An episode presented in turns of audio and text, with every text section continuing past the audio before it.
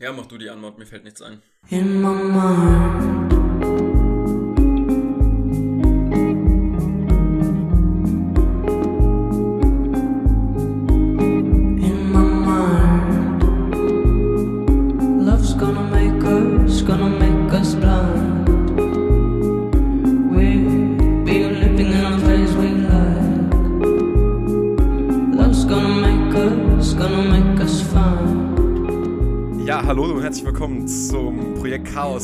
Fernsehgarten. Es ist, es ist Sonne draußen, es ist warm und wir haben uns hier zusammengefunden, um in einer ja sehr entspannten Runde ja dem Sommergefühl ein bisschen Raum zu geben, etwas lockerer zu werden, dem Ganzen ein bisschen ein bisschen den freien Lauf zu lassen und heute mal in einer ja Monatsrückblicksfolge über unsere Lieblingsfilme oder zumindest besprechenswerten Filme des letzten Monats zu sprechen, die wir gesehen haben. An meiner Seite ist mein Fernsehgarten-Co-Moderator Jakob. Hallo Jakob, schön, dass du da bist. Hallo und herzlich willkommen hier zu diesem Fernsehgarten anscheinend. Äh, fantastische Anmoderation, Patrick, finde ich sehr gut schon mal. Danke, danke, danke. Ja, also ich meine, Fernsehgarten ist bekannt für Seele baumeln lassen und einfach mal ausgelassene Stimmung. Äh, Jakob, wie sieht es bei dir aus? Bist du, lässt du gerade die Seele baumeln und bist in ausgelassener Stimmung? Bist du in ausgelassener Sommerstimmung? Äh, ja, es ist tatsächlich so sehr Sommerstimmung gerade, dass ich, äh, obwohl viel Tolles im Kino läuft, nicht ins Kino gehe. Ähm, also hier das Wochenende war jetzt wirklich so 30 Grad und ich hatte mich mit einem Kumpel zusammengetan und wir hatten uns eigentlich das Lehrerzimmer rausgesucht. Der läuft nämlich noch im Kino bei uns gerade. Ähm, und das hätte so ein ganz entspannter Nachmittagskinobesuch werden können, aber tatsächlich, obwohl es im Kino schön gekühlt ist, haben wir uns dann dagegen entschieden und sind nicht ins Kino gegangen. Also ähm, man kann eigentlich nicht von einem Sommerloch sprechen, wenn ich jetzt auch mal dahin denke, denn es laufen so viele fantastische Filme, aber ich gehe trotzdem gerade nicht so oft rein, wie es vielleicht sogar angebracht wäre. Ähm, also Sommerstimmung ist auf jeden Fall da, Filmstimmung ein bisschen wenig. Wenn ich jetzt auch auf meine Letterbox gucke, sind gar nicht so viele Einträge äh, zu finden ähm, in letzter Zeit. Ähm, es ist trotzdem auf jeden Fall was eingetragen worden. Ich habe auch was geguckt, auch ein bisschen aus dem Serienbereich. Mal was mitgebracht zur Abwechslung. Ähm, wie sieht's denn bei dir aus? Bist du in Urlaubslaune? Braun gebrannt sitzt du ja vor mir schon mal. ja, ähm, bin ja gerade frisch erst aus äh, Georgien zurückgekommen, ja. Also Sommerstimmung kann ich noch nicht so ganz vermelden. Dafür äh, ist tatsächlich so dann doch etwas der Uni-Alltag etwas einengend dabei, weil äh, ich habe noch einige Abgaben vor mir, die gemacht werden müssen, aber ich versuche mir die Laune äh, davon nicht allzu sehr erdrücken zu lassen. Aber ja, also für mich bedeutet Sommerstimmung halt häufig, ähm, also was ich ja sehr gerne mache, ist, wenn jetzt irgendwie gutes Wetter ist, mir ein schönes, schattiges Plätzchen suchen ähm, und mir ein Büchlein nehmen und das zu lesen, wenn ich dann die Zeit finde. Und äh, dementsprechend, ja, bin ich auf jeden Fall in Sommerstimmung, weil ich freue mich einfach jetzt schon auf die kommenden Wochen, wenn ich dann äh, meine, meine Literaturliste dann vielleicht auch mal draußen abarbeiten kann. Es kommt auf die Temperaturen an. Ich meine, du kennst es sicherlich auch. Es gibt Temperaturen, äh, da kann man einfach ums Verrecken nicht draußen sitzen, weil ähm, man einfach so erschlagen wird von der Hitze, dass man irgendwann beim Lesen irgendwann immer zum fünften Mal den gleichen Satz liest und merkt, dass das Gehirn einfach gerade überhaupt nicht in der Lage ist, irgendwelche Prosa zu verarbeiten. Ähm, aber ja, ansonsten bin ich schon auf jeden Fall in Sommerstimmung, aber möchte mir da nicht unbedingt äh, ja das Kino sozusagen äh, ja erstmal hinten anstellen, weil ich sagen muss, äh, es gibt dann doch jetzt eben, wir werden vielleicht über den Film heute auch nochmal kurz sprechen, äh, Filme, die ich halt sehen will, wie zum Beispiel eben äh, How to Blow Up a Pipeline, den ich gerne sehen will. Und wir werden ja auch bei Christopher Nolans Oppenheimer im Kino sehen und äh, das sind echt einige Dinge, wo ich sage, ja, nee, bei aller Sommerfrische, ich muss sagen, äh, ich möchte da dann doch das Kino nicht missen. Besonders, was du gerade gesagt hast mit diesen Nachmittagskino-Vorstellungen, muss ich ja persönlich sagen, das sind eigentlich die schönsten. Also Kinobesuch am Nachmittag, du gehst am Nachmittag ins Kino, du guckst den Film, du kommst raus und du hast im Prinzip noch den ganzen Tag vor dir und du hast einfach trotzdem schon entweder im besten Fall einen geilen Film gesehen ähm, und das Kino ist meistens leer, du hast nicht so viele Störenfriede. Ähm, also deswegen da mal ein Shoutout im Sommer, wenn es im Sommer, wenn es wirklich so heiß ist, lieber ins Kino gehen, weil da ist klimatisiert und man ähm, kann dann vielleicht lieber den Abend nutzen, wo es ein bisschen kühler wieder wird und angenehmere Temperaturen sind, um da den Sommer zu genießen. Ja, wobei ich auch sagen muss, ich finde es dann immer so ein bisschen verwirrend. Also zumindest, wenn man es einen guten Film erwischt und im Kino sitzt und sich wirklich fallen lässt in den Film und in dieser Welt versinkt und dann rauskommt und es ja. einfach noch hell ist, dann finde ich, ist irgendwas falsch gelaufen. So, man kommt raus und ja. die Sonne scheint noch. Es ist irgendwie halb zehn am Abend und man denkt eigentlich, ja, jetzt sollte es dunkel sein, jetzt will man irgendwo reingehen, über diesen Film reden oder spazieren gehen im Dunkeln und es, ist, es, es scheint noch die Sonne, das ist irgendwie immer so ein, im ersten Moment ein komisches Gefühl und da holt einen die Realität dann immer schneller ein, als sie eigentlich sollte. Ähm, Ja, aber hat ja. irgendwie auch was Interessantes, ne? Ja. Ja, alle, alle Leute haben gefühlt so einfach ihr Leben weitergelebt und man selber hat gerade irgendwie was vollkommen realitätsfernes erlebt, was man gerade irgendwie ganz, also man ist ganz alleine mit diesem Erlebnis auf einmal so, weißt du, so der Alltag draußen geht ganz normal weiter, vor allem wenn es Nachmittag ist und du kommst halt so raus und bist halt eigentlich schon im Prinzip bettfertig, weil du hast halt schon genug erlebt an dem Tag sozusagen. Ja, kommt dann natürlich am Ende auf den Film an. Äh, Wenn es so ein sommerlicher Film ist wie den, den wir, glaube ich, jetzt als erstes so ein bisschen ins Auge nehmen wollen, äh, dann passt ja. Ja. vielleicht auch, dass es noch hell ist draußen. Ähm, wir haben beide Roter äh, Himmel gesehen von Christian Petzold. Ist jetzt bei uns beiden, glaube ich, auch schon wieder was länger her. Aber dachten uns Ja. anlässlich dieser heißen sommerlichen Temperaturen kann man den nochmal auskramen und ähm, ja, haben den ja beide im letzten Monat gesehen. Wann hast du den denn gesehen? Und äh, im Kino und ähm, ja, in welchem Kontext und so. Genau, also ich war am äh, 10. Am 10. Mai war ich im Kino mit äh, dem lieben Damian. Ähm, und da habe ich ihn mir bei uns im ansässigen äh, Kino gesehen. Äh, wann hast du ihn gesehen? Und in welchem Rahmen? Äh, ich habe ihn auch im Kino gesehen, hier bei mir ums Eck, ähm, auch in einer abendlichen Vorstellung. Und ähm, Ja, ich auch. äh, da war es tatsächlich aber, glaube ich, danach noch dunkel. Also ich kam raus aus dem Film und es war dunkel. Das hat also schon mal Ja, äh, ja bei mir auch. nicht gepasst, gerade zu meiner Anmoderation zum Film. Ähm, ja, willst du kurz äh, nochmal uns abholen, was passiert in dem Film, worum geht's da? Also, in äh, Roter Himmel geht es um den äh, Schriftsteller Leon, der mit seinem Freund Felix in ein Ferienhaus fährt, ähm, um seinen neuen Roman fertig zu schreiben. Er ist nämlich Schriftsteller und sein Freund Felix ist Kunststudent, der eine Fotokollagenmappe dort vorbereiten will. Dort in dieser Hütte ähm, treffen sie aber dann relativ direkt auf äh, die mysteriöse schöne Nadja, gespielt von Paula Bär die äh, ja Leon das Leben zur Hölle macht, weil sie jeden Abend äh, ziemlich laut Sex in ihrem Zimmer hat mit äh, ihrem Liebhaber, dem äh, Bademeister David. Und die Konstellation entwickelt sich halt dahingehend, dass wir merken, okay, hier geht es hauptsächlich um Leon, der nämlich ein relativ äh, depressiver Schriftsteller ist, der in einer Schaffenskrise ist, der wahnsinnig Probleme hat, sozusagen das Leben zu leben und hat dann damit auch Probleme über das Leben zu schreiben. Und wir sehen ihm dabei zu, wie er in Konfrontation mit diesen anderen drei Charakteren, die alle sehr locker, sehr ausgelassen diesen Sommer einfach genießen wollen, ähm, er aber mit seiner eigenen Missmütigkeit und seiner, ja, im Prinzip Lebenssituation, die in eine Sackgasse gemündet ist, konfrontiert ist, dass er halt im Prinzip immer, wenn die Leute ihn dort mal wirklich in den Sommerurlaub, in die Sommergefühle, in das Sommerambiente mit reinnehmen wollen, heißt es von seiner Seite aus immer nur, ich muss arbeiten, ich muss arbeiten, ich muss arbeiten. Und somit sehen wir ihm dabei zu, wie er durch dieses selbstzerstörerische Verhalten und seinen eigenen Selbsthass und seine eigene sehr fragile Schriftstellerpersönlichkeit. Alle Leute um sich rum verstößt, insbesondere die Figur Nadja, in die er sich verliebt und die aber nach und nach äh, ihn dazu zwingt, durch ihre Präsenz seinen Panzer aufzumachen. Und ja, es geht, es ist einerseits ein Liebesfilm, es ist aber auch ein sehr literarischer Film, vor allem weil er selber das Thema Literatur behandelt und wie Literatur entsteht und wer schreibt die Literatur. Ähm, und was ist das im Prinzip, mit was für einem Charakter ist das Schreiben verbunden? Und ja, das ist ein Film, der ähm, sich eben in einem sehr sommerlichen Setting bewegt, das sehr an das von äh, Call Me By Your Name erinnert, meiner Ansicht nach. Also nicht unbedingt ganz von der Atmosphäre, aber einfach von der Stimmung her. Charaktere sind in einer Urlaubsstimmung. Wir sind an einem mehr oder weniger idyllischen Ort. Wir haben, äh, ja, so Tätigkeiten, die halt im Sommer dazugehören. Man liegt am Strand, das wird mal irgendwie, glaube ich, glaube die spielen noch mal, spielen die mal Volleyball miteinander. Ich bin mir nicht mehr ganz sicher. Die haben so ein, so ein Ähm, Federballartiges Spiel. Ge- Genau, genau, ja. Und das sind so die Ingredients, die die Story ausmachen. Und ja, Christian Petzold, vielleicht da muss man erstmal ganz kurz klären. Äh, Jakob, wie stehst du zu Christian Petzold? Was hast du von ihm gesehen und warst du denn in froher Erwartung was, äh, diese, von diesem Film? Ja, ich habe tatsächlich sehr viel äh, im Vorhinein schon von dem Film gehört. Er hat ja auf den Festivals abgeräumt, in Berlinale, glaube ich, einen großen Preis, irgendwie Ja. den Jurypreis oder so gewonnen. Ähm, und habe im Letter, auf Letterbox halt regelmäßig diese 5-Sterne-Bewertung aufblitzen sehen oder hier mal eine kleine Überschrift, der neue Petzold äh, räumt total ab und so weiter. Und da ich Undine von äh, Petzold ähm, auch äh, im Kino gesehen habe und das so der erste Film nach, Coro nach dieser Corona-Lücke war, den ich wieder im Kino sehen konnte, ähm, der mir auch total gut gefallen hat, dann direkt äh, war ich auf jeden Fall ja, sehr, sehr motiviert auf diesen Film, habe ich mich lange gefreut ähm, und kannte aber nicht viel Inhaltliches. Ich mache das ja gerne bei Filmen, auf die ich mich länger freue, wo ich von vielen Seiten ähm, gehört habe, dass der gut sein soll, dass ich mich inhaltlich wirklich abschotte da, davon, soweit es geht.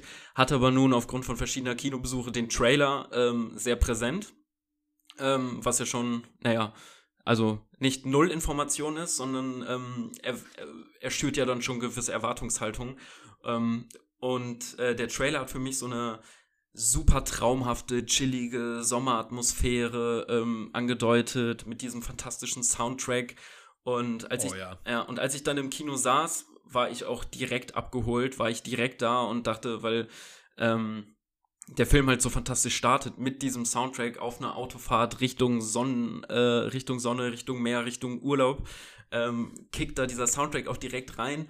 Und ähm, ich dachte so, in den ersten fünf Minuten dachte ich wirklich, okay, fuck, das wird hier auf jeden Fall mein neuer Lieblingsfilm des Jahres mindestens, weil die ersten Minuten, da ist man direkt drin.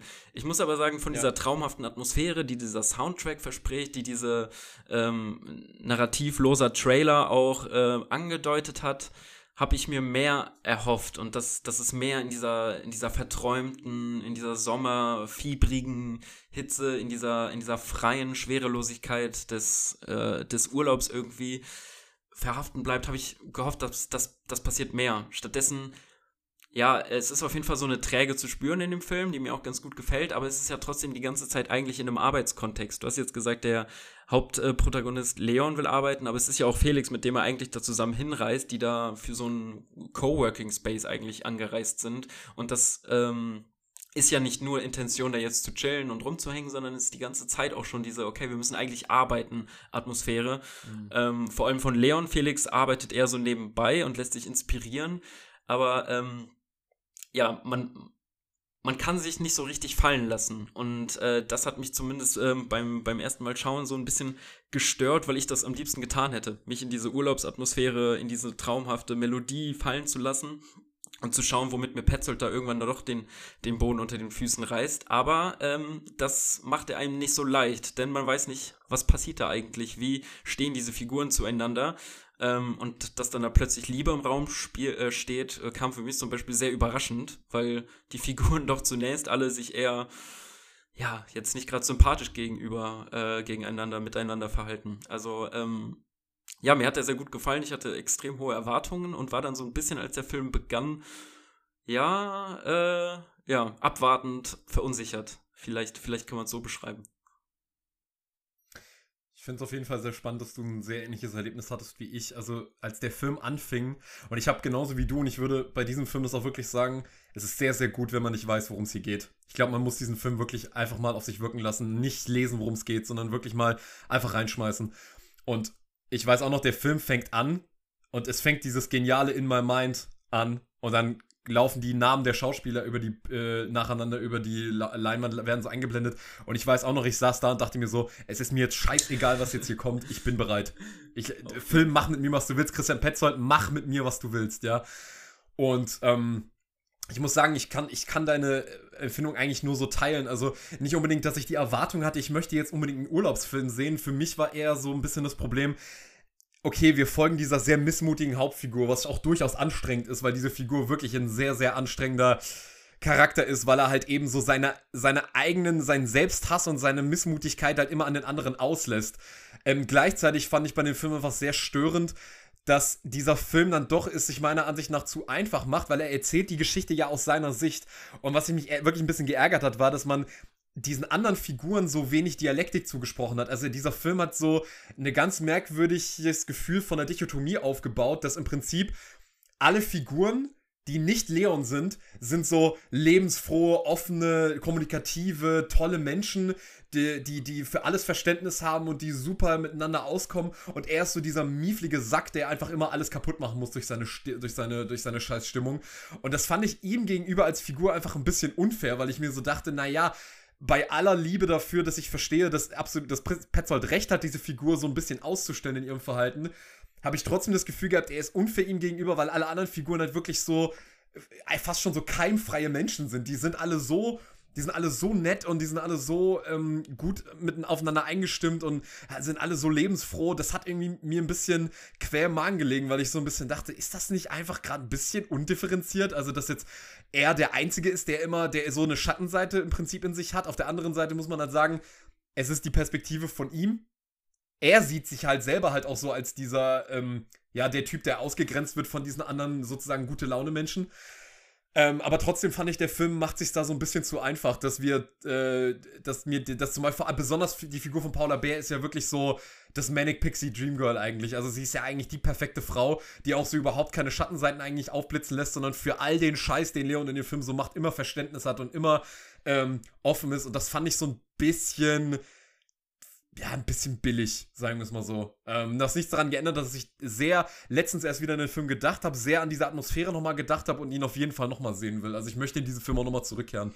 Also ich finde nicht, dass, dass sie als äh, Figur irgendwie alles abnickt und ähm, da so Manic Pixie Dream Girl-artig auftritt, finde ich gar nicht. Ich finde sie äh, hat einen sehr gefestigten Charakter und einen sehr äh, Das auf jeden Fall, sehr, ja. Aber darin ist, darin ein sehr erarbeitetes Selbstbewusstsein auch. Das liegt ja einfach durch ihre äh, Fachkompetenz. Ich, ich, will jetzt gar nicht zu viel verraten. Also wir sollten gar nicht auch über das Ende sprechen, von dem ich aber äh, meine, dass es auch vieles, was deine ähm, deine Ansicht über die äh, Fokula, über die Erzählperspektive ähm, aussagt, nochmal ein bisschen aus einer anderen Perspektive vielleicht betrachten lassen könnte.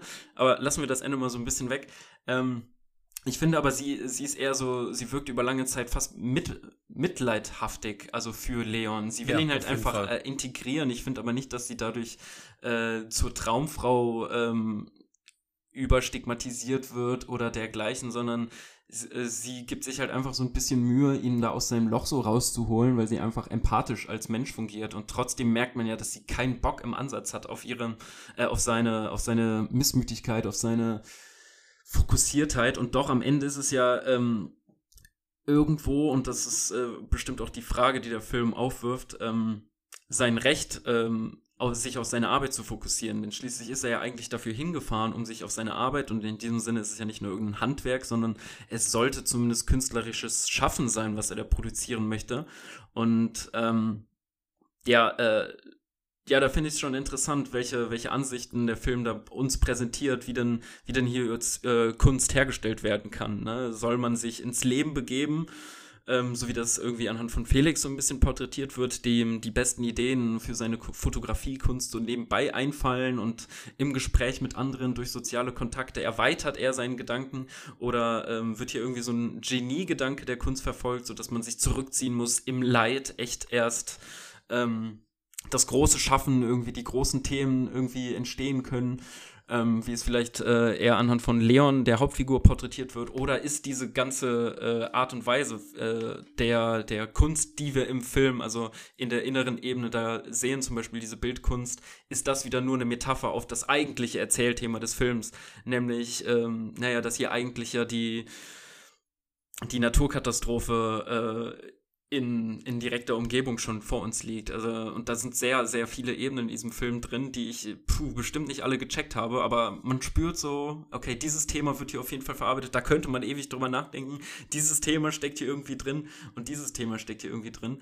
Ähm, ich war aber trotzdem nicht komplett, komplett sold, nicht komplett hooked. Ähm, teilweise fand ich auch die Schauspieler so ein bisschen bisschen anstrengend. Also ich fand zum Beispiel Felix, äh, wie er gesprochen hat, es, es, war sehr madig. Also ich konnte irgendwie die ganze Zeit nur dran denken, dass es irgendwie so, so plattes The Theaterdeutsch ist und wie er seine Sprüche irgendwie aufsagt.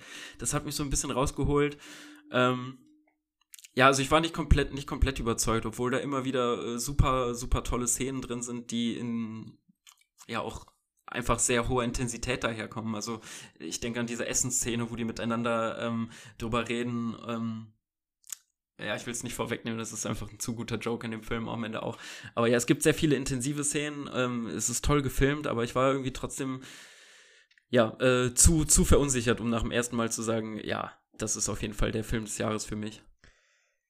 Also der Film ist sicherlich sehr vielschichtig. Ähm, und ich glaube, da hast du absolut recht. Das ist nach, erst, nach dem ersten Mal noch nicht so ganz zu beurteilen, was der Film vielleicht noch langfristig mit einem machen wird. Ich würde zu diesem Manning Pixie Dream Girl Ding noch kurz sagen. Ähm, ich glaube, ich, was ich damit sagen, einfach sagen wollte, ist, sie ist nicht das klassische Manic Pixie Dream Girl, aber praktisch in ihrer in ihrer fast schon grenzenlosen Empathie, die sie für ihn hat. Ich meine, klar, sie setzt ihm auch manchmal Grenzen, aber wenn ich mir so angucke, wie wirklich sie im Prinzip sofort erkennt, was sein Problem ist und dass sie halt eben als Figur so wahnsinnig kompetent rüberkommt. Also ich habe mir bei dieser Figur gedacht, okay, vielleicht ist sie einfach so ein Charakter, die, ähm, die hat halt eben die Schattenseiten nicht, weil sie sich mit ihren Schattenseiten auseinandergesetzt hat und deswegen ähm, kann sie so sein, wie sie ist. Also sie ähm, braucht nicht, sie ist nicht so wie wie eben Leon, der im Prinzip diese eigentlich nur noch seine Schattenseiten auslebt, aber sich nicht damit auseinandersetzt, sondern im Prinzip das alles nur an sein Umfeld rauslässt. Das könnte man sicherlich auch so lesen. Ähm, ich fand das Schauspielerensemble eigentlich sehr, sehr gut. Also ich, ich verstehe, ich also, also als es mir unter die äh, Review von Roter Himmel geschrieben hast, dass dich, das, dass sich der Sprech von Felix so aufgeregt hat, ich habe sofort verstanden, was du gemeint hast. Ich fand's in Ordnung. Es hat zu der Figur meiner Ansicht nach gepasst, mhm. zu diesem sehr heiteren Gemüt. Ähm, ich habe noch ein, vielleicht eine kleine Anekdote, äh, die ich bei dem Kinobesuch echt äh, grässlich fand. Und zwar ähm, saß hinter mir so ein älteres Ehepaar. Und du weißt, die schlimmsten Kinobesucher sind ältere Ehepaare. Und die haben wirklich den gesamten Film mal wieder durchgequasselt und durch und, unter, und sich unterhalten und so, oh, was ist denn das jetzt? Oh, was ist denn das jetzt? Oh, was ist denn das jetzt? Das sind mir immer die mhm. liebsten Leute, die dann im Kino die ganze Zeit sich gegenseitig fragen, was da eigentlich passiert. Und man denkt sich so, ja, schaut doch vielleicht einfach mal den Film ähm, Idioten. Aber man muss halt sagen, man muss halt sagen, das wurde dann noch ein bisschen besser. Also ich habe mich, ich habe mehrfach nach hinten gezischt, dass sie endlich die Schnauze halten sollen. Haben sie, hat die Leute aber nicht interessiert. Die haben dann alle zwei Minuten, haben dann so zwei Minuten wieder angefangen miteinander zu quatschen. Ähm, und äh, jedenfalls kam, hat dann irgendwann gab es ja eine Szene, wo zwei Charaktere äh, homosexuellen Sex haben. Und dann weiß ich noch, dass der ältere Herr hinter mir saß und gesagt hat, oh, das sind Schwule. ähm, und ich weiß noch, dass Damian und ich im Kino saßen und wir sind beide so in unserem Sessel so zusammengesagt, so, oh Gott, Alter, warum haben wir ausgerechnet diese Plätze jetzt ausgesucht? Ähm, das fand ich auf jeden Fall äh, sehr amüsant, wie anscheinend äh, jegliche Form von, ähm, von, von, von sexueller Ambivalenz äh, in einem Film gleich äh, direkten Schock auslösen kann. Äh, bei, bei, einem, bei einem gewissen Publikum. Aber das mal so nebenbei gestellt. Also ich fand es auch einen sehr guten Film. Ich fand ihn nicht so gut wie Christian Petzolds Transit zum Beispiel. Ähm, aber werde mich auf diesen Film auf jeden Fall nochmal einlassen und freue mich, wenn er dann nochmal, wenn er dann auf DVD und Blu-ray hoffentlich. Ich habe noch nicht gesehen, dass er auf Blu-ray rauskommt. Ich hoffe, dass er auf Blu-ray rauskommt. Äh, weil ich muss auch wirklich sagen, ich fand Paula Bär mal wieder exzellent. Also ich finde, sie war, also Leon, ähm, der Thomas Schubert und, und, und sie, ich fand die beiden einfach grandios. Also ich, der, wie auch ja. dieser Schauspieler Thomas Schubert, dem hätte ich wirklich ewig zugucken können. Also wie perfekt er diese, diese verletzliche Missmutigkeit spielt, das ist schon wirklich äh, ganz groß. Das war wirklich einfach wieder ein schöner Kinobesuch, wo man einfach mal rausgegangen ist und gesagt hat, ey, das war wirklich einfach mal ein wirklich guter Film. Mhm. Und es war einfach ein schöner Kinobesuch und ich habe nicht so viel zu mäkeln, wenn ich rauskomme. Also sehr, sehr sehenswert und äh, ja, Petzold bleibt einfach ein sehr verlässlicher Mann. Ja, und ich finde, also man merkt es jetzt, ne, von uns beiden ist der Film jetzt ein Monat her, dass er gesehen wurde, aber ich finde, dafür haben wir beide jetzt ihn sehr präsent noch vor Augen, ähm, ohne uns, ja, also ohne uns jetzt irgendwie groß noch informiert zu haben oder ähm, irgendwie den nochmal angesehen zu haben oder so. Und ähm, also in so kurzer Zeit eine so dichte Atmosphäre zu schaffen, ähm, so viele Themen anzureißen, ne? Also er erzählt ja so viel, ohne sie zu, ohne, ohne die Themen wirklich auszusprechen. Und trotzdem macht es so viel mit uns und es bleibt im Hinterkopf und es lohnt sich auf jeden Fall, den ja einfach nochmal herauszuholen und irgendwann vielleicht nochmal tiefer in die Materie einzudringen. Also es war ein, ist ein fantastischer Sommerfilm auch gerade, ne, wenn wir jetzt darüber nachdenken, so Absolut. welche Filme kann man besonders im Sommer empfehlen, wird der auf jeden Fall in der Zukunft so in den Listen auftauchen, ne? Definitiv. Und er hat, und er hat wirklich dann nochmal, ohne zu viel zu verraten, er hat dann noch sozusagen ein paar Überraschungen ja. parat, die haben, ja, die haben mich echt kalt erwischt dann auch muss ich wirklich sagen. Also da war ich dann noch echt nicht drauf vorbereitet. Aber ich würde sagen, wir gehen mal einen Schritt weiter und äh, quatschen mal kurz äh, über einen Film, den du jetzt noch im Monat gesehen hast, über den du gerne noch sprechen würdest, wo du sagen würdest, das war bemerkenswert ähm, im vergangenen Monat. Ja, das ist für mich so ein kleiner Geheimtipp, ähm, auch wenn er jetzt bei ähm, den Leuten in der Bubble natürlich ähm, aufgrund des Produktionsstudios A24 kein gänzlich unbeschriebenes Blatt sein sollte. Ähm, aber äh, ich glaube, der ist nicht mehr allzu lange auf Netflix zur Verfügung. Ähm, kann man natürlich auch auf Blu-ray äh, holen oder sich bei Prime Line oder so. Äh, aber äh, Peanut Butter, The Peanut Butter Falcon ähm, hat mich wirklich gut abgeholt, ähm, wenn man diese abgedroschene Floskel benutzen möchte. Also ich habe nicht, ähm, nicht, nicht viel erwartet von dem Film, sondern dachte, okay, das wird halt so ein ganz netter Feel-Good-Film, ne, weil man das irgendwie so öfter dann doch gehört hatte. Aber ähm, die Geschichte um ähm, einen jungen Mann, der äh, mit Down-Syndrom in einem Altersheim wohnen muss, weil sie einfach äh, sonst wo keinen Platz für ihn haben und nicht wissen, wo sie den unterkriegen sollen. Ähm, und der da aber keinen Bock mehr drauf hat. So, der fühlt sich da fehl am Platz, so überall um ihn herum sind alte Säcke, wenn man es so mag, äh, sagen mag. Und äh, der hat da keine Lust drauf und ähm, entscheidet sich eines Tages ähm, seiner, seiner Leidenschaft nachzugehen, denn er hat eine verstaubte, veraltete Videokassette von irgendeinem äh, Wrestling-Kampf, ähm, wo so ein Typ davon erzählt, so dass er eine eigene Wrestling-Schule hat. Ähm, die hat er sich immer wieder ange äh, angesehen und ist da Fan, großer Fan von und macht so die Moves auch nach. Und er entscheidet sich halt eines Tages, ja, äh, ich will dahin, ich hau jetzt hier ab von dieser, von dieser Altersheim und sucht diese Wrestling-Schule und wird Profi-Wrestler, sagt er sich, ähm, haut da ab. Und ja, dann sehen wir halt diese Geschichte, wie er auf seiner, seiner Flucht dann dem ziemlich gescheiterten ähm, Krabbenfischer begegnet. Ich habe jetzt gerade seinen Namen leider nicht parat, aber auf jeden Fall von Shia LaBeouf gespielt. Ähm, und der hat halt selbst viele Probleme, ähm, muss irgendwie über die Runden kommen und ähm, haut auch, hat so ein bisschen Stress mit Gangstern, vor denen er fliehen muss und äh, beschließt kurzerhand so, ey, ich muss hier irgendwie weg so. Und hier ist dieser Dude, der irgendwo anders hin will und ähm, die lernen sich halt unter, unter äh, lustigen Umständen irgendwie kennen und müssen halt zusammen abhauen und entscheiden einfach, weil die sich sympathisch sind, weil es Spaß macht, ja, dann lass es doch einfach zusammen machen, ja. Warum, warum dann nicht zusammen? So, dann äh, bring ich dich halt da jetzt hin, so alleine kriegst du es wahrscheinlich nicht.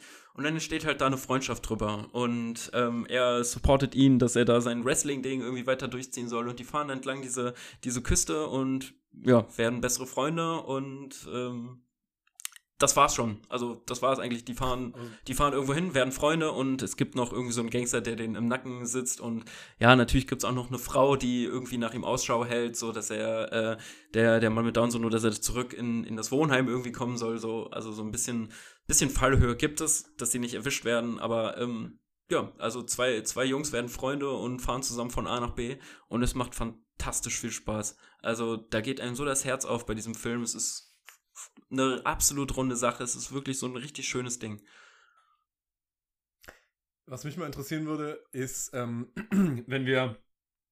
Ich habe ja auf jeden Fall schon mal gesehen, das wird ja von einem Down-Syndrom-Schauspieler gespielt, oder? Ja. Ja, genau. Ähm, was mich da jetzt interessieren würde, ist, wie schafft es der Film, nicht exploitativ mit der Thematik umzugehen? Weil ich glaube, die Gefahr ist natürlich immer da, wenn man ähm, irgendeine Form von ähm, geistige Einschränkung versucht oder geistige Behinderung versucht äh, darzustellen, dass man da sehr schnell in äh, fast schon in ja, in etwa in ein Ausstellen, in eine ausstellende Haltung verfällt oder in eine ausstellende Darstellung, in eine, die sich drüber lustig macht, die das irgendwie als Gimmick verwendet, um im Prinzip lustige Situationen herzustellen, die aber nur eben darauf basieren, dass man sich darüber über die Andersartigkeit des behinderten Menschen lustig macht.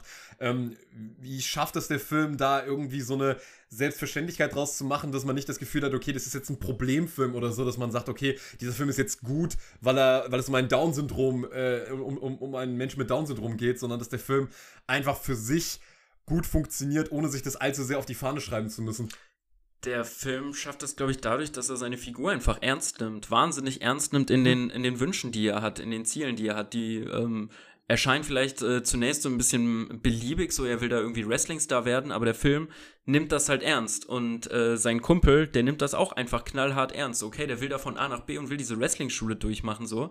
Dann ermöglichen wir dem das, dann, dann machen wir das. Das ist sein Wunsch, das ist sein Ziel, das er durchziehen will. Und ähm, der macht sich einfach nicht lustig, der Film, darüber, ähm, dass diese, dieser Wunsch vielleicht ähm, jetzt für uns aus unserer Perspektive jetzt nicht so erstrebenswert ist oder veraltet ist oder dämlich, mag man ja auch irgendwie so ein bisschen abwertend sagen. Ähm, aber ich glaube, darin steckt das Herzvolle, dass er einfach kleine Wünsche, die von diesem ähm, Typen ausgehen, wahnsinnig ernst nimmt. Ähm, der Film bringt äh, auf jeden Fall sehr viel Humor mit. Auch die Hauptperson ist wahnsinnig humorvoll und wahnsinnig witzig. Ähm, vielleicht gibt es einige humorvolle Stellen auch, die so ein bisschen auf äh, die Körperlichkeit zurückzuführen sind, ne? dadurch, dass er halt einfach so ein bisschen, ja, ein tapsiger Typ ist, der auch äh, ein bisschen unbeholfen ist und so. Aber äh, auch darüber darf man ja sich mal amüsieren oder so. Ähm, also wie er da aus dem, aus dem äh, Altenheim da zum Beispiel abhaut, sich vorher so mit Butter einreibt, damit er besser durch das Gitter irgendwie durchpasst und so. Ja, das ist halt witzig. So, aber das, wir machen uns ja jetzt nicht darüber lustig, dass der Mann Down-Syndrom hat, sondern wie tapsig Ja. der da irgendwie durchgeht und so. Nee, der findet dann einen ziemlich guten äh, Zwischenton. Ähm, und gerade auch, dass es ähm, einfach ähm, ja wahnsinnig viele verschiedene ähm, Stufen von ähm, Ausprägungen dieses Down-Syndroms gibt. Ähm, ja, ähm, finde ich das auch schwierig zu verallgemeinern, sich da irgendwie über das Down-Syndrom oder so lustig zu machen, so, weil er ist halt so, andere Leute mit Down-Syndrom wären vielleicht nicht so fit, könnten nicht so gut sprechen wie er und so, dann wäre es nochmal ein, ein ganz anderer Film geworden, so, aber ähm, nee, der macht das schon echt klasse, finde ich. Klingt auf jeden Fall super spannend und auch mal noch so ein Film, auf den ich auch mal wieder richtig Lust habe. Mal wieder so ein lockerflockiges ähm, Roadmovie. Ähm, und weil ich auch auf Shia LaBeouf mal wieder gespannt bin, weil ähm, entgegen allem, was man jetzt von Shia LaBeouf halten mag, aber er ist eigentlich ein grandioser Schauspieler, wenn er will. Also, wenn er mal nicht in einem Transformers-Film gelandet ist, dann äh, ist er ein ganz toller Schauspieler. Ich erinnere nur mal an seinen äh, Auftritt in Nymphomaniac. Ähm, da war er äh, ganz hervorragend. Deswegen äh, bin ich auf jeden Fall sehr äh, gespannt, weil das ich, ich mag solche Road-Movies einfach. Also das, ähm, die, weil, weil sie, weil Road-Movies immer auch diesen Aspekt immer mit drin haben. Ähm, sie haben eben dieses Freiheitsgefühl immer mit drin. So zwei Charaktere sind jetzt einfach mal auf Reise. Auf der anderen Seite sind sie, können sie herzerwärmend sein, ohne, ohne gefühlsduselig zu sein, weil man einfach dieser, dieser, weil man in solchen, in solchen Geschichten, dadurch, dass zwei Menschen im Prinzip jetzt aufeinander angewiesen sind, die besten Roadmovies sind halt wirklich immer in der Lage, dass diese Charaktere auch wirklich als andere Menschen dann aus dieser Reise zurückkehren und dass dann wirklich was passiert. Also da geht es dann nicht nur um Gefühlsduseligkeiten, sondern diese Menschen lernen etwas übereinander und über sich selber, was sie dann im Prinzip rausholt aus der gesellschaftlichen Situation, in der sie vorher waren. Dafür ist das Roadmovie ja eigentlich bekannt, dass Menschen die Grenze überschreiten, die Road nehmen, um über die Border drüber zu gehen, über die Frontier. Und deswegen bin ich da ähm, wahnsinnig gespannt, äh, wie das ist. Also ich merke mir den mal auf Netflix auf jeden Fall vor. Ja, also gerade wenn man so ähm, diesen herzerwärmenden Vibe, den zum Beispiel ein Swiss Army Man abgeschieden, halt, äh, abgeschieden von der Gesellschaft irgendwie, äh, wenn, man, wenn man diesen Vibe ähm, mag, dann fühlt man sich, glaube ich, ähm, auch zu Hause bei, bei The Peanut Butter Falcon, so in der, in der Herzlichkeit und in der Kreativität, wie der hier die, die Sets auch zusammensetzt. Ja. Ähm, ja, äh, auf jeden Fall auf die Watchlist. Ähm, und was hast du uns noch mitgebracht? Also du hast ja bestimmt noch, noch ein, zwei Sachen gesehen. Ja, ich würde ganz kurz vielleicht noch über äh, einen Film sprechen, also jetzt wirklich nicht lange, ähm, weil ich denke, da wurde auch schon genug zu gesagt, aber ich habe mir noch mal, ähm, ja, ist mir jetzt erst so richtig aufgefallen, ja, die Komödie äh, Funny Games von äh, Michael Haneke noch mal angesehen. Den habe ich vor zwei oder drei Jahren geguckt und ich glaube, ich habe eine Erfahrung gemacht, die die meisten mit diesem Film machen. Ähm, ja, also man guckt das und man will es eigentlich nur noch ausmachen und man fühlt sich vom Regisseur einfach nur gepeinigt und geschlagen und äh, blutig äh, in, in seiner eigenen Leiche liegen gelassen. Und ich muss aber sagen, jetzt wo ich den Film mit ein bisschen Abstand gesehen habe ähm, und jetzt nochmal gesehen habe und äh, ja, so ein bisschen auch äh, durch etliche Reviews ähm, dadurch darauf gestoßen bin, was der Film eigentlich sein will, ist mir ehrlich gesagt jetzt erstmal so richtig aufgefallen, dann doch in vieler Hinsicht, wie witzig dieser Film ist. Also wie witzig diese Stimme des Regisseurs ist, der sich über dich als Publikum eigentlich lustig macht. Ähm, weil ich habe bei Funny Games das erste Mal so richtig verstanden, was Haneke eigentlich machen will. Er möchte, also man hat ihm ja immer so ein bisschen so einen moralischen Puritanismus vorgeworfen, dass er sich da hinsetzt und sagt so, du gewaltgeiler Zuschauer, du willst das doch hier sehen, jetzt zeige ich dir, warum es falsch ist, Gewalt im Kino geil zu finden. Und ich würde halt sagen, das ist nicht so. Und ich würde auch nicht sagen, dass Haneke das macht, um seine eigene Gewaltgeilheit zu rechtfertigen durch, diese Met durch dieses Meta-Experiment, dass er halt mal den eine, eine von den beiden Peinigern in die Kamera gucken lässt und sagen lässt, na, Publikum, ihr wollt doch, dass wir die jetzt hier umbringen, oder? Und na, Publikum, wollt ihr schon, dass wir die freilassen? Ich glaube, es geht ihm um was anderes. Ich glaube, ihm geht es schlicht und ergreifend darum, daran, dass wenn wir jetzt mal drüber nachdenken, wie häufig haben wir in, über Filme die öffentliche Diskussion, Gewaltdarstellung zu heftig oder dieser Film ist zu heftig und dieser Film ist zu heftig.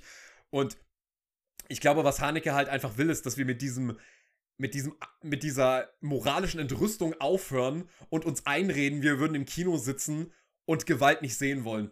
Also er will ja eigentlich uns Zuschauer damit konfrontieren, dass wir das sehen wollen. Also, dass wir das wollen, dass diese Peiniger weitermachen. Wir, wir haben zwar so ein bisschen so ein Schaudern, ja, aber wir, wir, wir finden das ja auch geil. Also es ist wie, wie ein Horrorfilm gucken. Also wir finden ja diesen Nervenkitzel, dieses Unerträgliche, dieses, dieses fast schon, dieses sadomasochistische Genießen eines Films, dass wir uns eigentlich gerade quälen und trotzdem uns das gerade angucken, dass das immer etwas ist, was auch Teil davon ist, sich Filme anzuschauen. Und worauf er eigentlich meiner Ansicht nach plädiert ist, durch seine Art, wie er uns damit konfrontiert, dass er einerseits dieses, diese beiden Figuren eben auf so eine sehr, sehr charismatische Art und Weise zeichnet, diese Familie hingegen eigentlich als so eine sehr flache, sehr spießige Normalo-Familie darstellt, der man eigentlich, mit der man überhaupt gar nicht mitfiebert eigentlich. Und ich habe sehr gemerkt, wo das Experiment eigentlich an seinen Höhepunkt kommt, wenn die beiden Peiniger zwischendurch die Wohnung verlassen und ich wirklich vorm Fernseher saß und dachte, boah, ist das gerade langweilig. Wann kommen die Peiniger endlich wieder zurück? So,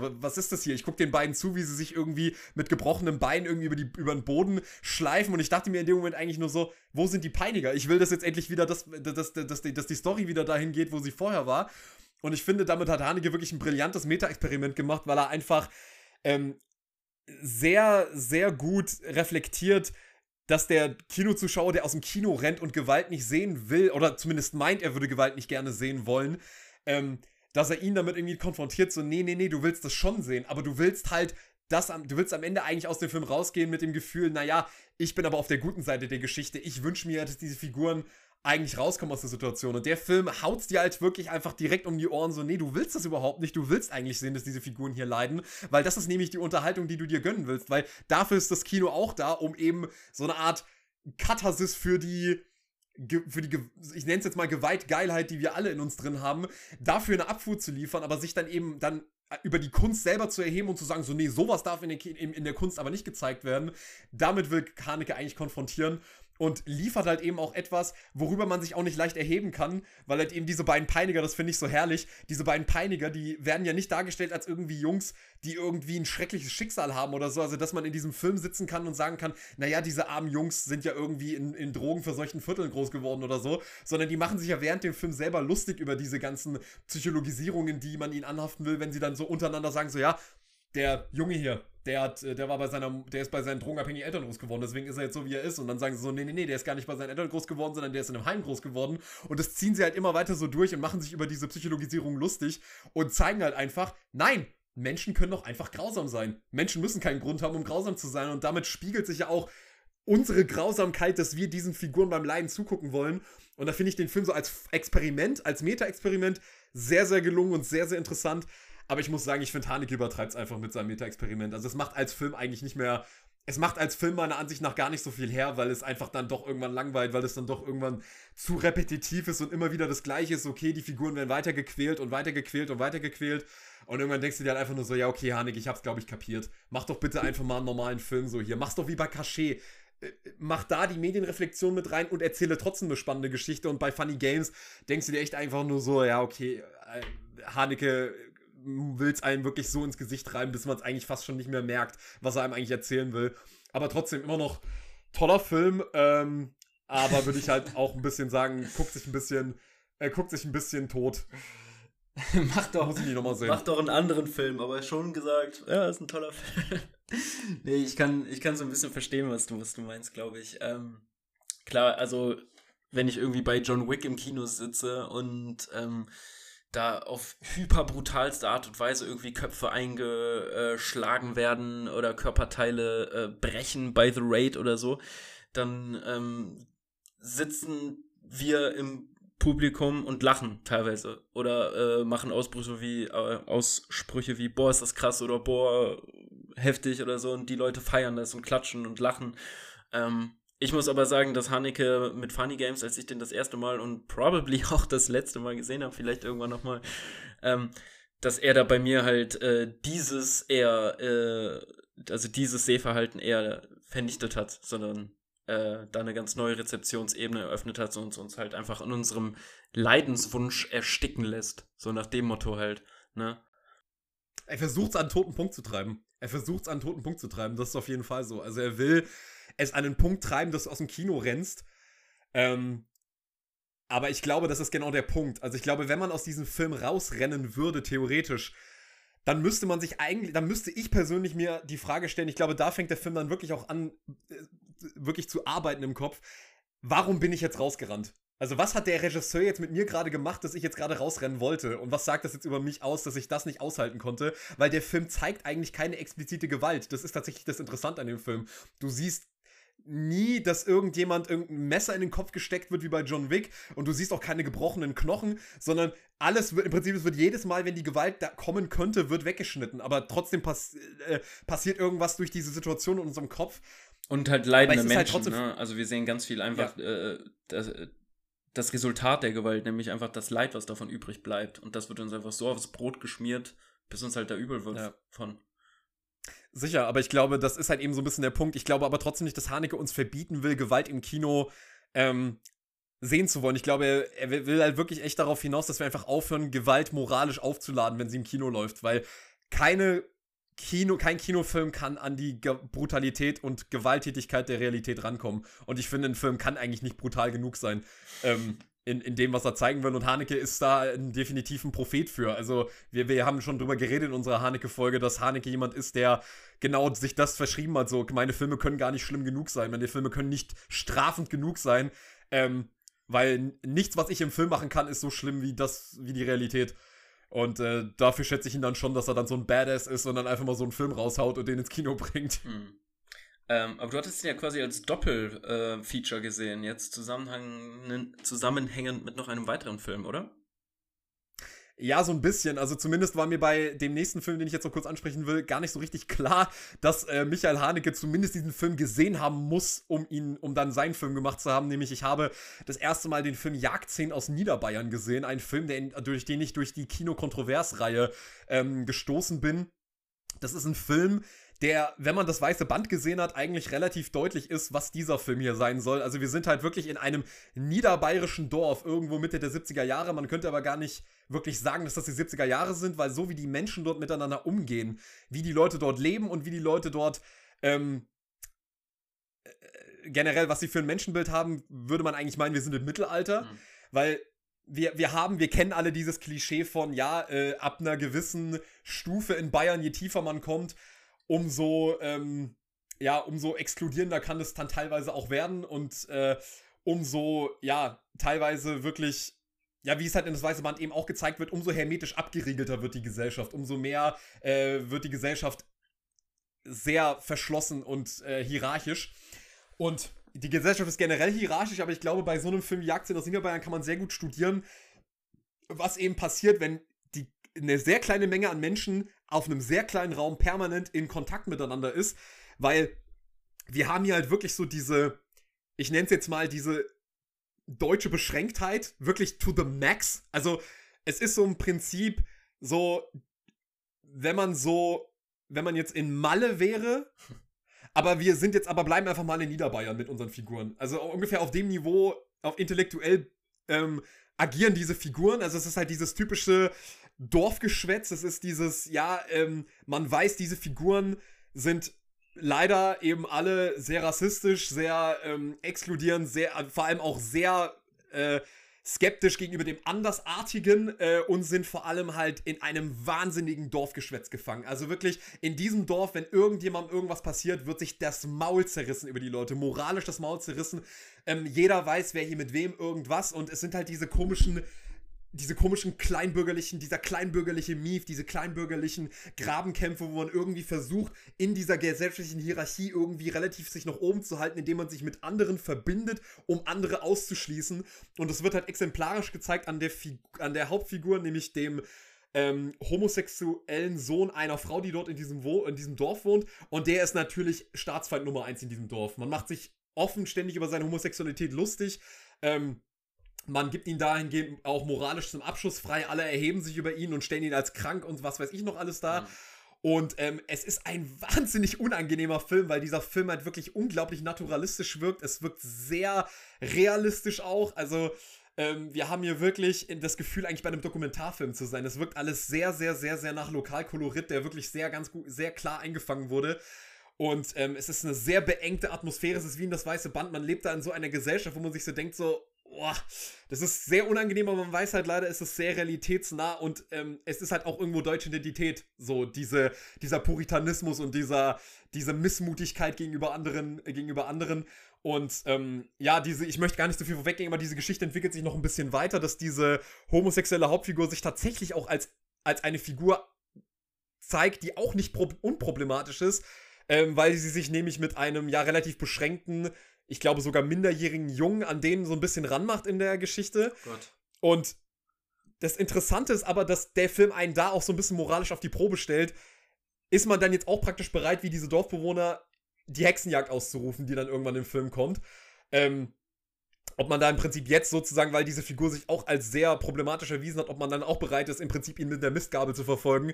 Und es ist wirklich ein sehr, sehr spannender Film, auch ein sehr unbekannter Film, äh, den, glaube ich, nicht mehr viele Leute kennen, aber den man auf jeden Fall mal gesehen haben sollte, weil er äh, sehr gut beobachtet ist, sehr, sehr unangenehm und eine sehr, sehr interessante Sozialstudie und im Hin Hinblick auf das Weiße Band ähm, auf jeden Fall eine sehr interessante intertextuelle Referenz. Wenn man das Weiße Band sieht, sieht man auch äh, Jagdszenen aus Niederbayern, weil der Film auch aus, äh, in Schwarz-Weiß gedreht wurde. Von wann circa ist denn, ist denn der Film?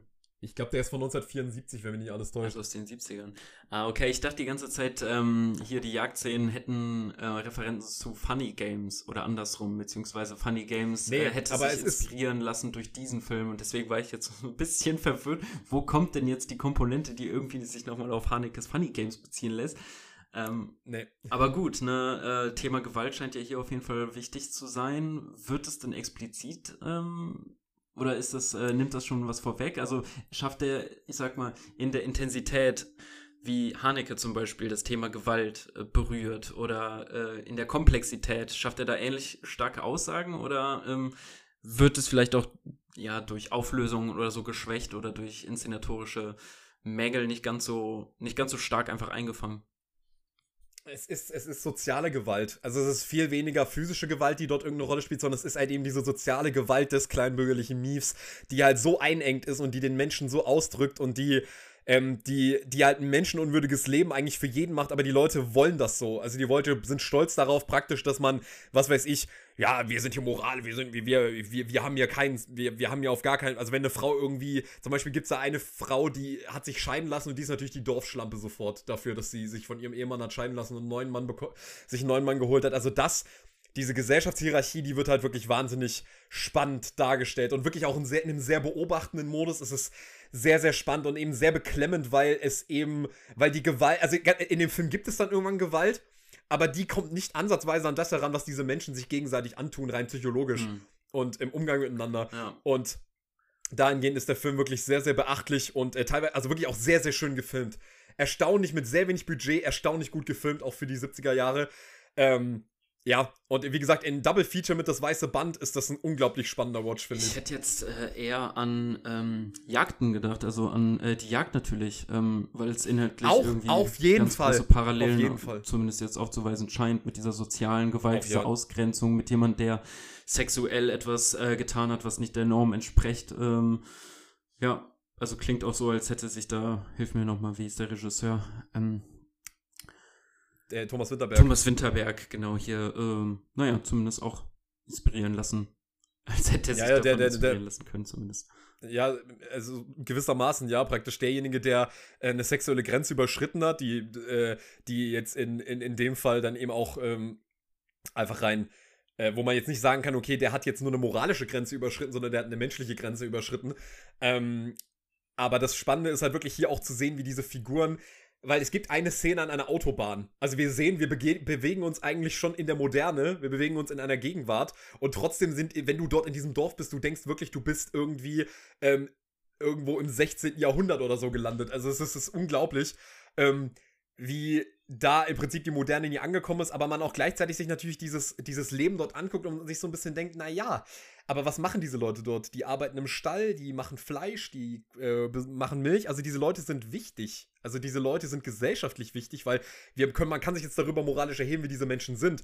Und dass die da in ihrer Beschränktheit, weil sie halt eben in, die, in dieser Dorfatmosphäre bleiben, äh, natürlich irgendwie leicht als Zielscheibe auszumachen sind äh, von unserem bürgerlichen Spott. Auf der anderen Seite muss man sich halt die Frage stellen, naja, aber wollen, wer ist jetzt aber derjenige, der dafür sorgt, dass wir unser Fleisch auf dem Teller haben? Wer sorgt dafür, dass bei uns die Milch in Packungen abgesteckt ist? Also das ist sehr ambivalent, wie der Film das zeichnet und deswegen würde ich den sehr empfehlen, ihn mal zu gucken. Also sehr unbekannt leider, aber muss man echt mal gesehen haben. Das ist sehr viel deutsche Identität und äh, sehr viel äh, So- Sozialstudie. Also da könnte man definitiv eine Hausarbeit drüber schreiben. Ja, klingt auf jeden Fall echt spannend, so gerade in Kombination mit den von dir genannten Referenzen, ähm, mit den anderen Ja. Filmen. Würde ich sehr empfehlen. Ja, Jakob, was hast du noch gesehen? Ähm, ich habe äh, einen Western gesehen, beziehungsweise eine Western-Serie. Ich habe auf Netflix ähm, die Serie Godless angeguckt. Ich weiß nicht, ob du davon mal, schon mal was gehört hast. Die ist von 2017. Also jetzt Leider nicht. Also jetzt wirklich schon so sechs Jahre her und seitdem hatte ich die eigentlich auch bei mir in der, in der Netflix-Watchlist drin und ähm, hatte nie die Muße, mir sie mal anzusehen. Letztens dann ähm, tatsächlich doch und äh, muss sagen, es war keine, äh, keine Zeitverschwendung, Patrick. Das so viel sei gesagt. Äh, Ich mag ja Miniserien sowieso. Ähm, ich glaube, die hat, ja, ich ja auch. die hat äh, sechs oder acht Folgen, weiß ich gerade gar nicht Sieben mehr. Folgen, glaube ich. Sieben. Sieben, sieben Folgen, also ich meine, es dürften um die zehn Stunden auf jeden Fall insgesamt länger haben. Ähm, muss aber trotzdem sein, äh, sagen, dass ich so ein bisschen von Netflix äh, in die Irre geführt worden bin. Ich hatte, äh, ja, wie gesagt, den seit sechs Jahren auf der Watchlist stehen, dementsprechend den Trailer oder zumindest diese Überschrift da äh, des Öfteren gelesen und der, die Serie verspricht zunächst etwas anderes, als sie dann am Ende ist. Ähm, was ich mir versprochen hatte, war ähm, so ein bisschen ein Western-Ansatz vielleicht äh, feministischerer Natur. Denn Ausgangslage ist, dass wir hier eine Stadt haben, wo nur noch Frauen leben. Ähm, weil es anscheinend in der Vergangenheit ein großes Unglück gab, wo alle Männer in dieser Stadt gestorben sind. Ähm, jetzt sollte man natürlich meinen, okay, cooles Ausgangs, äh, coole Ausgangslage, haben wir jetzt Frauen als Protagonisten, ähm, ist es ein klassisch erzählter Western, nur vielleicht äh, aus, der, aus dem weiblichen Blick erzählt.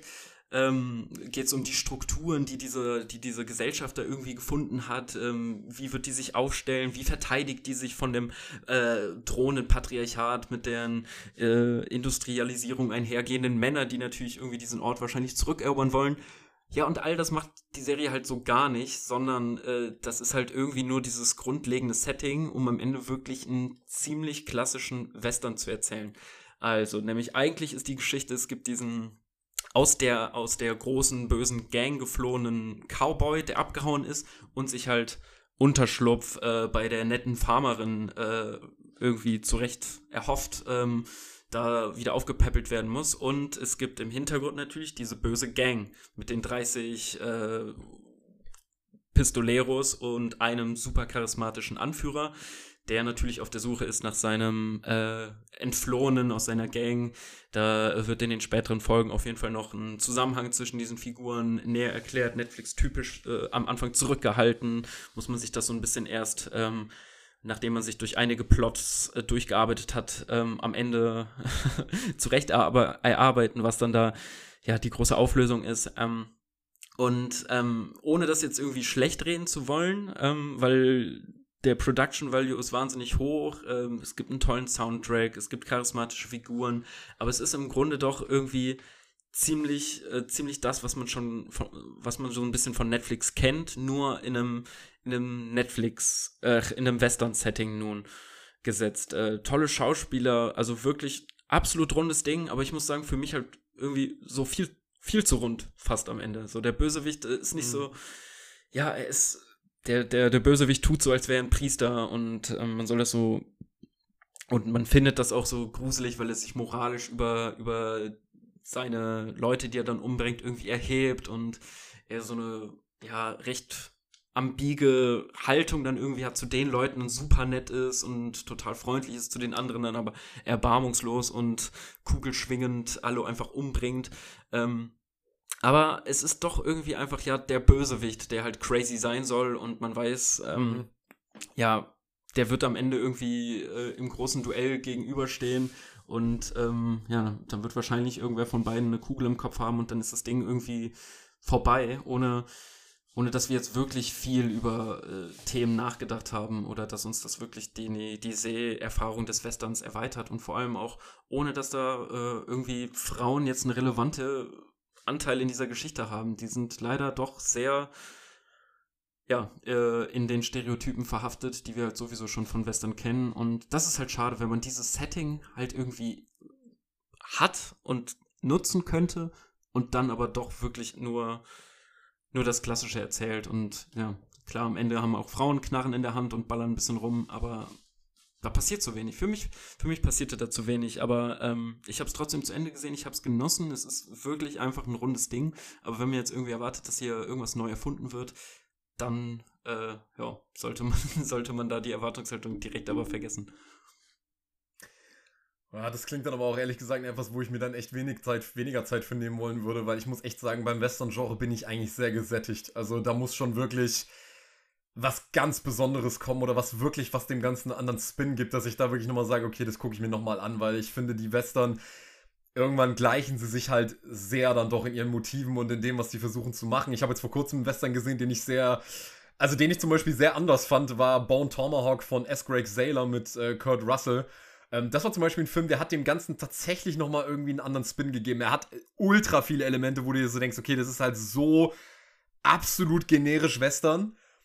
Kriegt dann aber so in der letzten Dreiviertelstunde nochmal einen komplett anderen Spin, ohne zu viel verraten zu wollen, aber wird dann halt einfach zu einem komplett anderen Genrefilm einfach.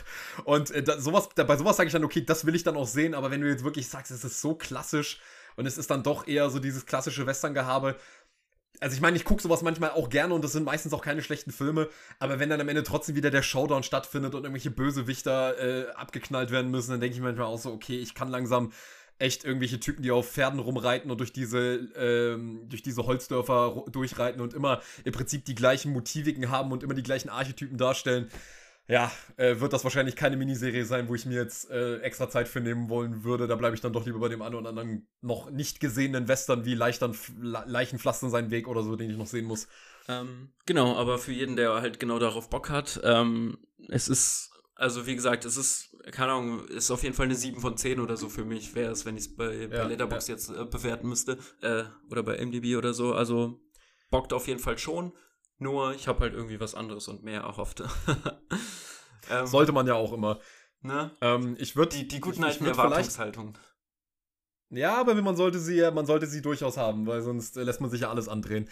Ähm, ich würde vielleicht jetzt gegen Ende noch mal äh, ganz kurz mit dir gerne äh, über einen Großstadtwestern reden, den du gesehen hast. Äh, äh, und zwar hast du endlich mal, ohne dass ich dich zwingen musste, ohne dass ich mit irgendwie, dass ich, äh, dass ich die, dich die ganze Zeit angeschrieben hätte, Jakob, guck ihn, guck ihn, guck ihn, er ist jetzt gerade auf Netflix, du hast das von alleine gemacht und hast mich damit überrascht auf Letterbox, dass du ihn gesehen hast.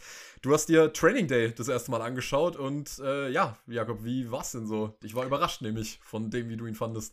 Ja, also wenn ein Film von dir die volle 10 von 10 bekommt, dann heißt das natürlich was. hatte, hatte, hatte nicht mehr. Hatte, hatte nicht mehr hat natürlich auch überhaupt nichts zu bedeuten, wenn ein Film von dir die 10 von 10 bekommt. Nein, Spaß. Ähm, ja, ich hatte tatsächlich Lust einfach auf einen, äh, auf einen Actionfilm, auf dieses Polit-Ding, äh, Polizeiding, ähm, auf ein Buddy, vielleicht auch Komödie. Ich wusste ja gar nicht so genau, worauf ich mich da einlasse und ähm, war dann ähm, ja ziemlich zufrieden mit dem, was ich da gesehen habe mit diesem äh, Film. Ähm, es ist ja die Geschichte von Ethan Hawke, beziehungsweise Jake Hoyt, der da auf sein Training Day. Oder? Jake Hoyt, ne? Er heißt Jake Hoyt, ja. Ich finde den Namen so geil. Hoyt. ja, der, Hoyt. Da, Hoyt. der da auf sein äh, Training Day geht, also der erste Tag äh, als Officer auf der Straße. Er versucht dabei den, äh, wie heißt es, äh, DPA, also dieses Drogendezernat, Dezernat, ja. Äh, reinzukommen. Und an der Cover auf der Straße mit dem ähm, Denzel Washington ähm, ja, zurechtzufinden und versucht sich da gut zu verkaufen, eine gute Figur zu machen, ähm, damit er diesen Job halt kriegt, damit er da reinkommt, weil er da auf jeden Fall Karriere machen will. Äh, was er aber nicht erwartet hat, ist, wie crazy sein Kollege, ähm, sag nochmal den Namen äh, von Denzel gespielte Figur, ähm, Alonso. Alonso Harris. Harris, okay. Alonso Harris. Genau. Äh, wie crazy dieser Alonso ist. Ähm, denn gleich zu Beginn ähm, merkt er, okay, hier läuft nichts nach Fortschrift, vor, Vorschriften, alles, was ich auf der Akademie quasi gelernt habe, soll ich hier jetzt in Zusammenarbeit mit diesem Typen vergessen. Und ähm, ja, er wird da ziemlich auch äh, genötigt, illegale Sachen zu machen, auf die er eigentlich keinen Bock hat. Ähm, aber er wird dazu gebracht, weil ansonsten äh, sagt halt Alonso, ja, steig hier aus dem Auto aus, ich habe keine Lust mit dir mehr zusammenzuarbeiten, wenn du hier nicht bereit bist, in die Vollen zu gehen und alles für diesen Job zu tun. Ähm, dementsprechend ähm, nehmen sie keine Leute fest, sondern äh, prügeln sich mehr mit den äh, Leuten, die sie eigentlich verhaften sollten. Ähm, sie nehmen äh, Drogen ab, um sie dann selber zu konsumieren. Ähm, sie trinken während der Arbeit. Ähm, alles natürlich ähm, immer in dem entscheidenden Moment, wenn er sagt, so, das ist mir jetzt zu crazy hier, ich soll eigentlich, ich will doch eigentlich Polizist sein, ich will doch eigentlich Leute in den Knast bringen. In dem entscheidenden Moment, wenn er quasi abspringt, kommt dann Alonso mit diesem einnehmenden Charisma an und sagt, nee, das hat hier alles äh, Sinn, das, äh, das hat hier alles eine Idee, hier steckt ein Plan dahinter so und ich will dich hier austesten. Ähm, weshalb er immer wieder dann doch noch an der Stange gehalten wird und doch noch mal mitmacht und doch noch mal hier in dieses ähm, Haus reingeht, obwohl er da eigentlich ein schlechtes Gefühl hat. Ja, und es entspinnt sich da ein ähm, von Intrigen durchfluteter Polizei-Thriller ähm, mit äh, zahlreichen Wendungen. Man weiß am Ende wirklich nicht, zu wem man halten soll, ähm, beziehungsweise zwischendurch weiß man es nicht. Ähm, äh, ja, und es hat ziemlich Bock gemacht, äh, auf jeden Fall, dieser Film. Und ich kann verstehen, warum es für dich äh, so ein bisschen Lieblingsfilmpotenzial hat. Ähm, fantastisch gefilmt. Äh, Ethan Hawke sowieso geil, Denzel Washington auch am Abliefern des Todes coole, coole Sprüche, äh, krasse, krasse Figuren, die dann plötzlich so auftauchen. Plötzlich rollt da so Snoop Dogg durchs Bild und du denkst dir, hä? Der da irgendwie äh, Crack-Kügelchen auskotzt und was passiert hier alles? Ja, ähm, war so ein bisschen eine Bildungslücke, die ich hier jetzt mal geschlossen habe für, äh, für aller guten äh, Dinge. Ich meine, ich habe den Film nicht mehr, nicht mehr so hoch im Kurs, aber ich, ich gucke ihn trotzdem, also ich würde ihn trotzdem jederzeit wieder gucken. Also ich finde, es ist wirklich so ein Film, den kannst du wirklich, wenn dir gar nichts einfällt und du sagst so, boah, ich will halt jetzt echt nicht, jetzt nicht was groß Anstrengendes sehen, ich gucke jetzt einfach mal irgendeinen Film, auf den ich mich verlassen kann, dann machst du Training Day an. Ähm, das geht relativ gut weg von der Hand und ich, ich kann da jetzt einfach nur unterschreiben, was du bis jetzt gesagt hast. Also ich meine, was dieser Film halt wirklich, was ich, was ich an ihm halt erstaunlich finde, ähm, er ist von Anton Fuqua, der halt so einen guten Film abgesehen von Brooklyn's Finest nie wieder gemacht hat. Und wo man sich so ein bisschen fragt, wie hat er den Film eigentlich zustande gebracht, wenn man dann so einen Scheiß sieht wie ähm, fucking äh, Shooter oder, oder auch, auch, auch Southpaw oder ähm, ganz schlimm Olympus Has Fallen oder, oder Emancipation mit Will Smith, der dies herauskam. Also äh, Anton Fuqua hat schon verdammt viel Scheißdreck gedreht. Und dass er dann so einen Film, oder oh, Tränen der Sonne, genau, mein absoluter Lieblingskriegspropagandafilm, was für einen Haufen Dreck. Ähm, aber dieser Film ist so wirklich so obskur, wenn man sich so denkt, okay, Alter, du hast einfach bei deinem zweiten, bei deinem dritten Spielfilm einfach mal Denzel Washington an der Stange und dann lässt du ihn dann einfach wirklich erstmal einen Oscar gewinnen mit der Rolle, weil er einfach so aufdreht. Er spielt so ein brillantes Arschloch. Ähm, ich muss sagen, ich finde, Denzel spielt diese Rolle leider immer noch so ein bisschen auf Sparflamme, weil ich finde, wenn der Film so ein bisschen so darauf hindeuten will, dass Denzel jetzt gerade eine Grenze überschreitet, dann bleibt das meiner Ansicht nach doch ein bisschen keusch. Also Denzel ist jetzt niemand, der irgendwelche Leute mit Messern aufschlitzt oder so, sondern er haut man einem Typen mit einer Waffe halt in die Eier. So relativ leicht. Diesem einen Drogenjunkie da in der, äh, in, in der Gasse. Also ich habe mir bei Denzel so ein bisschen gedacht, was mir bei dieser Rolle immer so ein bisschen missfällt, ist, ich sehe halt einfach zu sehr, es ist halt Denzel.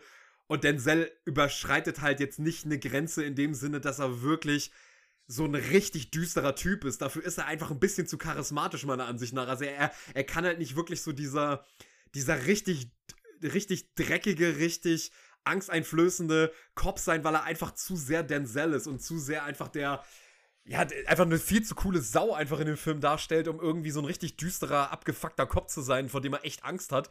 Sondern er ist halt dann am Ende des Tages, wird er auch so ein bisschen als Clown halt offenbart, wenn er dann am Ende ähm, ja, in den Arsch geschossen bekommt und äh, dann seinen fetten Rant da, da ablässt, der wirklich einer der geilsten Filmszenen ist, die ich kenne, wenn er dann seinen King Kong-Schrei raus, rauslässt. Mhm. Ähm, aber ansonsten kann ich deinem auch nur zustimmen. Also der Film sieht auch echt saufrisch noch aus, dafür, dass er von 2001 ist. Der sieht echt verdammt gut noch aus und hat echt einen fetten Soundtrack. Ja, so als ähm, Badass, also Bösewicht, den wir irgendwie hassen sollen, ähm, habe ich ihn ähm, wenig wahrgenommen oder äh, als also auf jeden Fall das, das was du als als die als die Figur vor der wir Angst haben sollen. Ähm, hatte ich, hatte ich nicht so ähm, das Gefühl, dass wir das irgendwie spüren sollen. Ich dachte aber ab der ersten Szene, das ist ja ein, ein wahnsinnig schmieriger, unsympathisch, ja. ekliger Typ. Ich meine, wir lernen ihn ja so kennen. Die sitzen am Anfang im Café und Ethan Hawks ist mega aufgeregt, so, oh, mein erster Tag, vielleicht mein, mein neuer Kollege und so. Und dann soll er halt eine Geschichte erzählen. So, erzähl eine Geschichte, du langweilst mich hier, du hältst mich ab vom Zeitung lesen, so jetzt erzähl mir mal eine Story. Und er erzählt halt einfach so eine, eine relativ interessante Geschichte von einem Polizeieinsatz, den er mal hatte. Und Denzel so, hey, du erzählst mir nichts von Titten, Schwänzen, Pimmeln oder Rumvögeln so und ist halt deswegen total gelangweilt. So ab dieser Sekunde wissen wir, okay, irgendwas ist falsch verdrahtet bei dem Kerl. Auf jeden Fall nicht ganz, nicht ganz so sympathisch. Ähm, also es ist eine sehr zwie zwielichtige Figur die ganze Zeit auf jeden Fall. Und da. Zwielichtig ist, glaube Ja. ich, ist sehr gut. Und dadurch zieht sie auf jeden Fall ihren Reiz, ja. Aber äh, Ja. Angst haben, ja gut, vielleicht, vielleicht kriegt man im Laufe des Films so ein bisschen Angst vor ihr, wenn man merkt, okay, wie mächtig ist denn hier die Polizei eigentlich, ne? Äh, in, Ja. ihrer, in ihrer willkürlichen Rolle. Und allein wenn man diese Marke halt kriegt, ähm, was für eine Autorität und Autonomie dieser, dieser Typ da hat, der, der läuft ja wirklich durch die Stadt, als wäre er Batman und könnte machen, was er will, ohne von irgendwelchen Folgen zu rechnen. Ja. Und wie korrumpiert ist die Polizei selber? Also ich meine, dass die höchsten äh, Tiere dort im Prinzip von all dem wissen, was die dort treiben.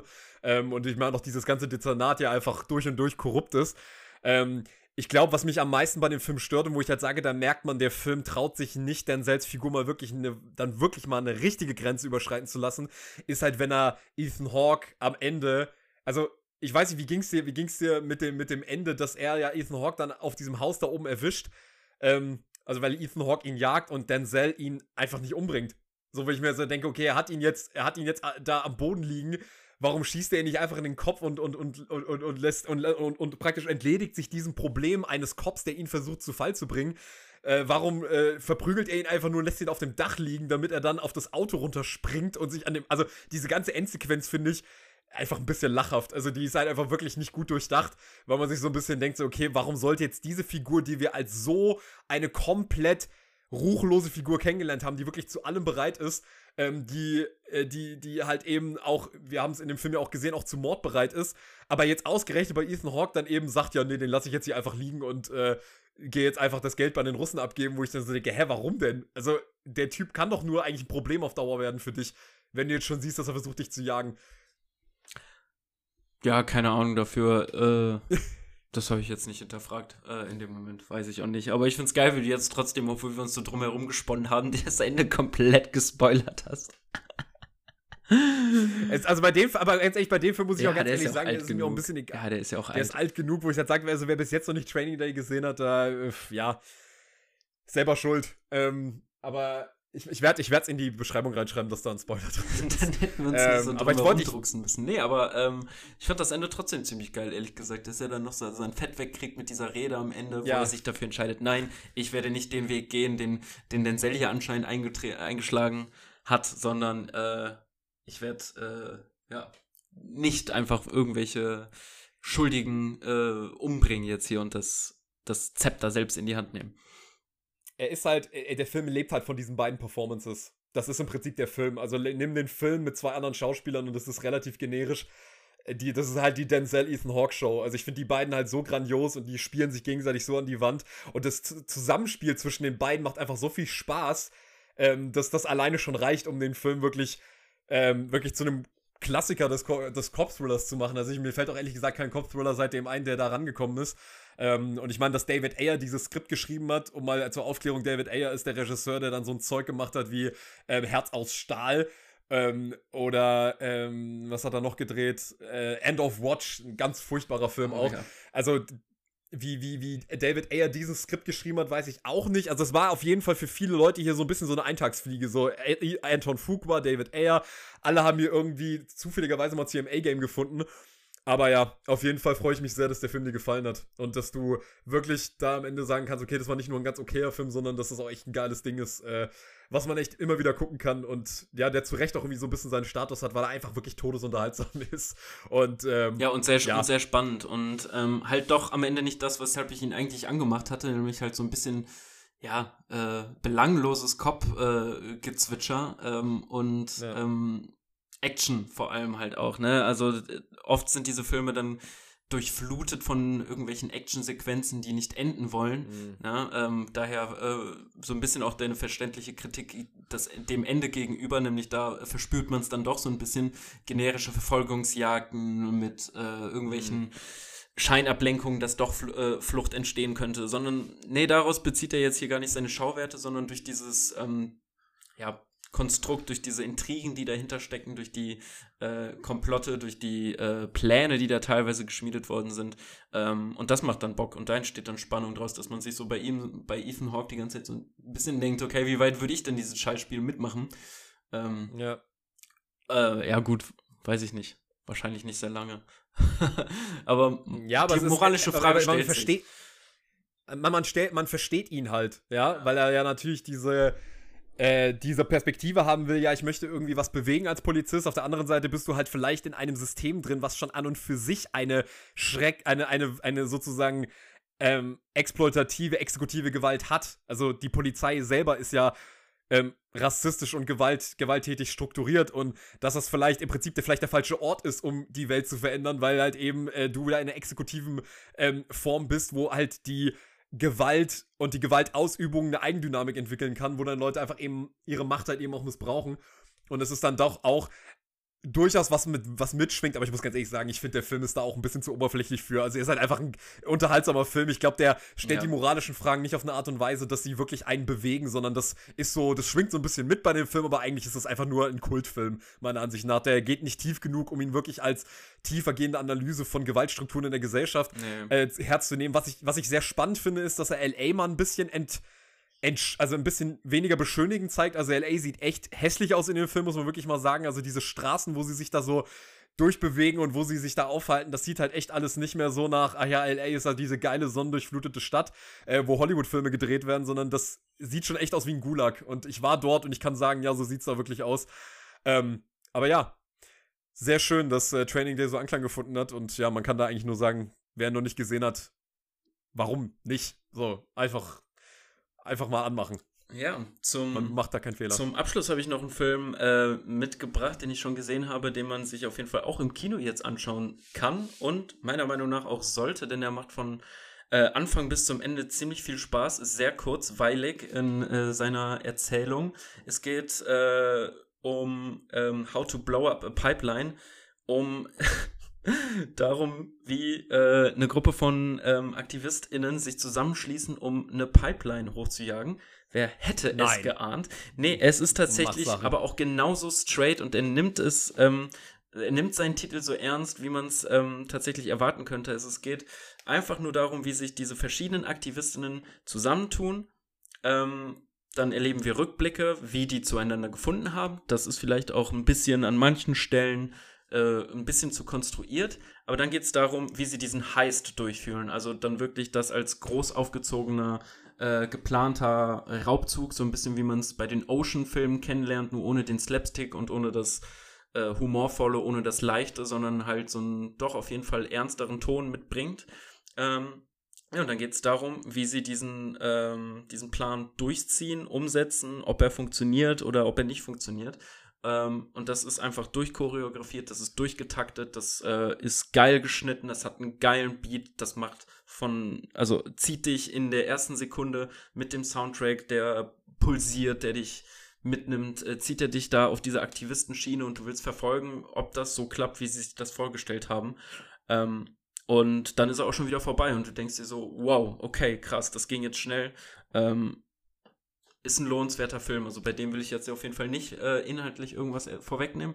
Ähm, der, äh, ja, ist, ist toll. Toll gemacht einfach.